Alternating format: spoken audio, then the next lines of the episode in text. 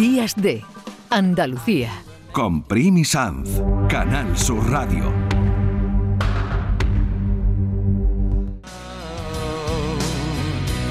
What the hell am I doing here?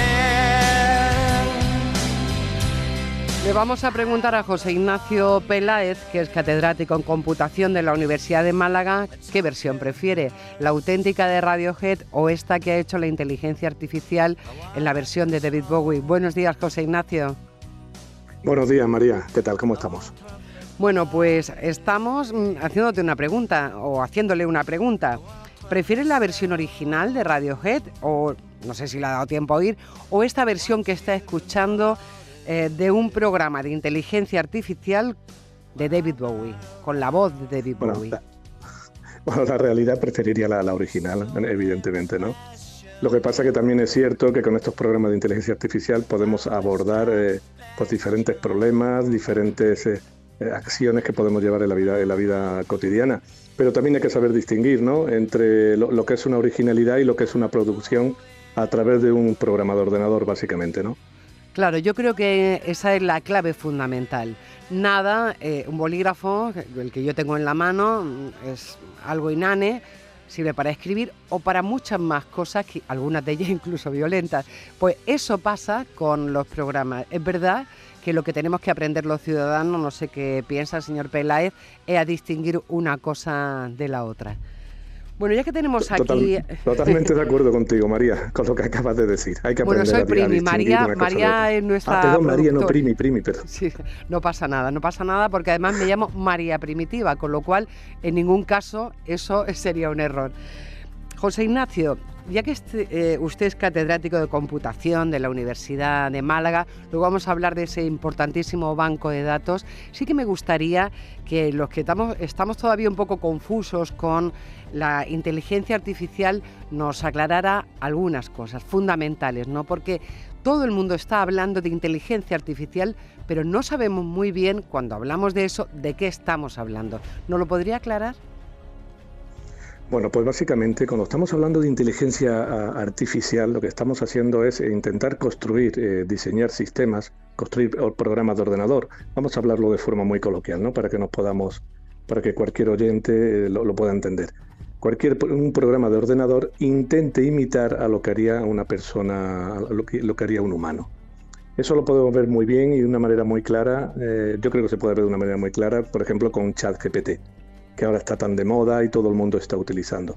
Hablamos de inteligencia artificial y hablamos de grandes palabras, como podemos hablar también de grandes términos más bien, como podemos hablar de, Big Data o Big Data, eh, y la verdad es que se utilizan de una manera muy general, pero en realidad hay una serie de apartados o hay que explicar en qué funciona. Fíjate, Primi, lo que es, por ejemplo, el chat GPT.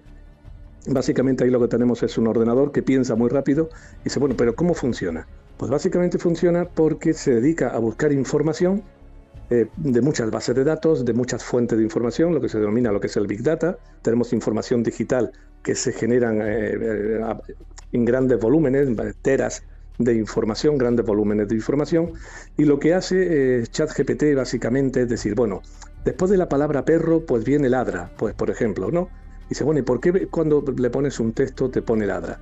Porque se ha puesto a buscar en todos los textos, en toda la información que encuentra en, en el mundo digital, y descubre pues que la palabra perro, pues después de la palabra perro eh, aparecen una serie de términos, pues por ejemplo ladra, bebe agua, ah, bueno, bebe, eh, de, a, términos de este tipo. Y lo que hace a continuación es eh, sacar eh, en las frecuencias cuáles son los que más utiliza, o sea, la probabilidad de que aparezca una, de que aparezca esa palabra.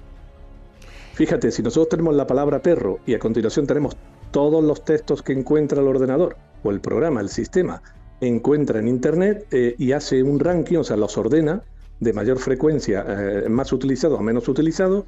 Entonces lo que hace el programa de ordenador, esa inteligencia artificial, es decir, bueno, pues tomo la palabra perro y a lo mejor dice, ¿cuál viene a continuación? Pues la que más se utiliza, ladra. Y eso está muy bien. Entonces te va construyendo y después de ladra hace la misma operación. Busca lo que viene a continuación de ladra y ve las palabras. Si eso lo hiciéramos de esa forma, básicamente ese es el funcionamiento estándar que tiene. Pero si lo hiciéramos de esa forma, eh, tendríamos unos textos muy planos. O sea, siempre Claro, no de tendríamos adjetivos, por ejemplo. Desaparecerían muchos adjetivos o em, esa, esa gana de, ir a lo más recóndito. Imagínese un escritor que le gusta ser original. Aquí no sería. Claro. Hay algo muy interesante. Pero le, metemos. Le, Primi, le metemos, ya para terminar, para los, oyentes, entonces, ¿qué es lo que hacemos a continuación de ahí? Lo que hacemos es generar números aleatorios y decir, bueno, no me tomes la que más aparece, la que más aparece, sino toma eh, una que de manera aleatoria. Eso es una variable que tiene, se llama temperatura, y lo que te mete es variabilidad. Con eso, ¿qué conseguimos? Pues que le dé esa esa apariencia a los textos cuando metemos algo en ChatGPT de que son originales y que nunca te escribe lo mismo. ¿Por qué? Porque te genera un número aleatorio, después de perro te pone diferentes palabras. Eso es básicamente eh, lo, que hacen esos términos de inteligencia artificial, esos sistemas. ¿Podemos elegir la temperatura o, la, eh, o ya nos conoce tanto el programa informático que sabe que nos gusta la variedad? Bueno, eh, básicamente eso lo haría también de manera automática, ¿no? va metiéndole esa variabilidad, se crea una función matemática que le crea, le crea una variabilidad para crear textos que no sean similares, sino textos variados, que es lo que haría cualquier persona a la hora de estar escribiendo como tal. Yo creo que nos ha quedado bastante claro.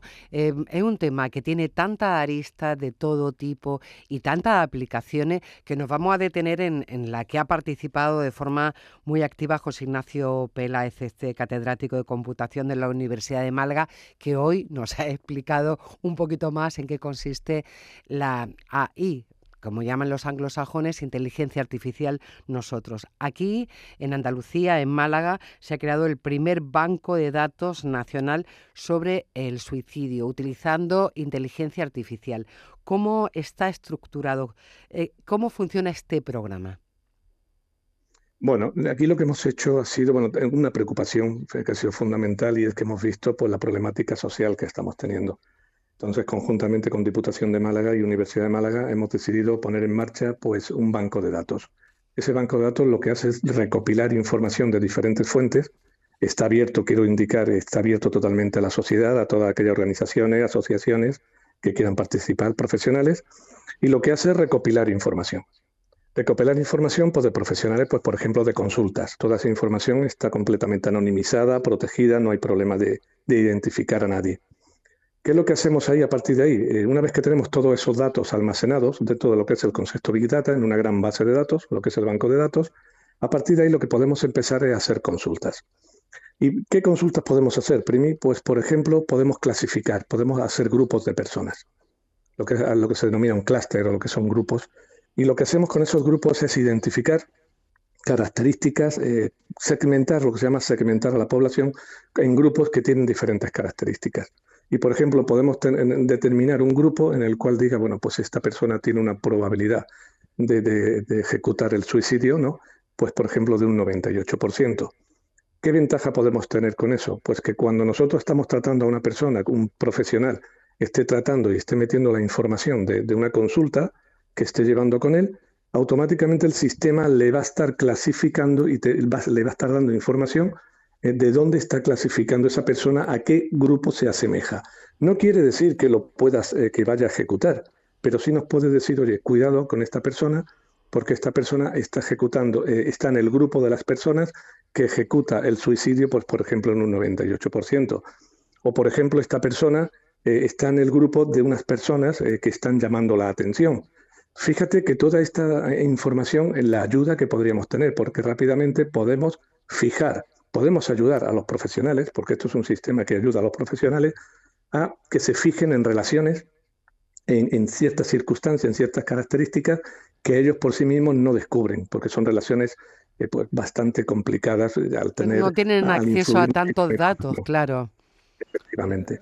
Y eso es una de las ventajas que podríamos tener eh, a la hora de tratar a, pues, a, estos, a estos pacientes como tal, ¿no? Ya se está, ya se está aplicando, José Ignacio, se está aplicando ya, ya se está utilizando este banco de datos. Ya estamos haciendo, eh, vamos a ver, el banco de datos se inauguró el otro día, el, el, miércoles pasado, se hizo la presentación, ya van a comenzar, ya están comenzando las asociaciones que, están colaborando, los colaboradores están cargando datos, e independientemente nosotros ya tenemos cargados datos de, de otros tipos. Ahora mismo las asociaciones están cargando los datos de sus pacientes, de sus consultas, pero el banco ya tiene información, el banco de datos ya tiene información, pues, por ejemplo, de otros datos sociales, por ejemplo, lo que son los barómetros. barómetros sociales como que se pueden obtener, pues, por ejemplo, a través del Centro de Estudios Andaluces, que hace unos estudios fantásticos, la verdad es que bastante para examinar la sociedad, o de eh, CIS, del Centro de Investigación Social Nacional que tenemos, y toda esa información nosotros ya la tenemos disponible y la tenemos dentro. Y de, ahí, por ejemplo, es de uno de los datos eh, que el otro día hablábamos, cuando hablábamos el otro día tú y yo, Primi, y comentábamos eh, uno de los datos que nos ha revelado bastante interesante ¿no? y bastante preocupante.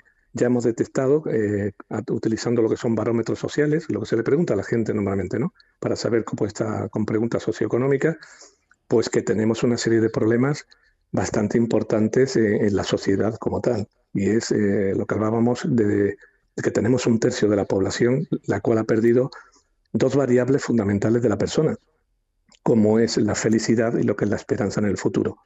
Eso, por ejemplo, esos datos los tenemos en la web, lo hemos hecho público, porque deben de estar públicos. Eh, hay, un riesgo muy grande, muy preocupante dentro de nuestra sociedad, y es que un tercio de la población haya perdido o tenga en negativo esas dos variables, eh, que son la felicidad y la esperanza en el futuro. Hay gente que ha perdido la esperanza y tal. Pero lo peor no está todavía en eso, como veíamos, sino que el resto, los otros dos grupos, los, dos tercios de la población restantes, eh, lo tienen en niveles que cada vez son más descendentes, o sea, más, más pequeños, y están tendiendo a una negatividad. Imaginemos una sociedad donde la gente pierda la esperanza y pierda la, eh, felicidad y la esperanza en el futuro. La esperanza del futuro eh, es realmente impresionante.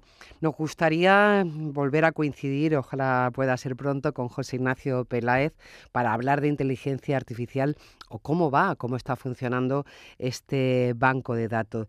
Un banco de datos que pueda ayudar a los profesionales para evitar el suicidio.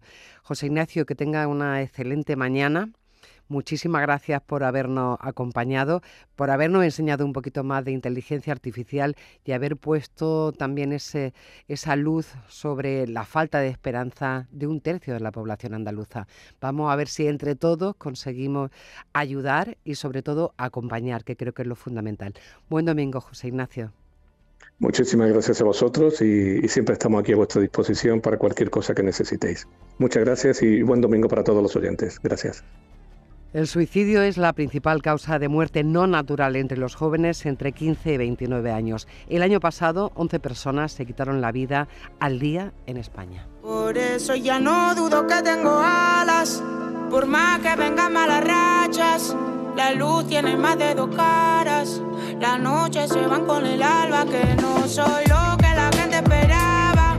Y aunque a veces la vida sabe rara, la endulza una buena buscarse remedio para el alma. Desde pequeñita me sentí desubicada. El mundo que cree dentro de mí una es mi morada. Yo no entendía nada. La tristeza en mi bajada. Me busqué la ruina por ser demasiado osada. Con 16 pensé en la muerte más veces de la planeada. Juicio y mala fama te dejan mal parada. La música la única que nunca a mí me fallaba. Ahora entiendo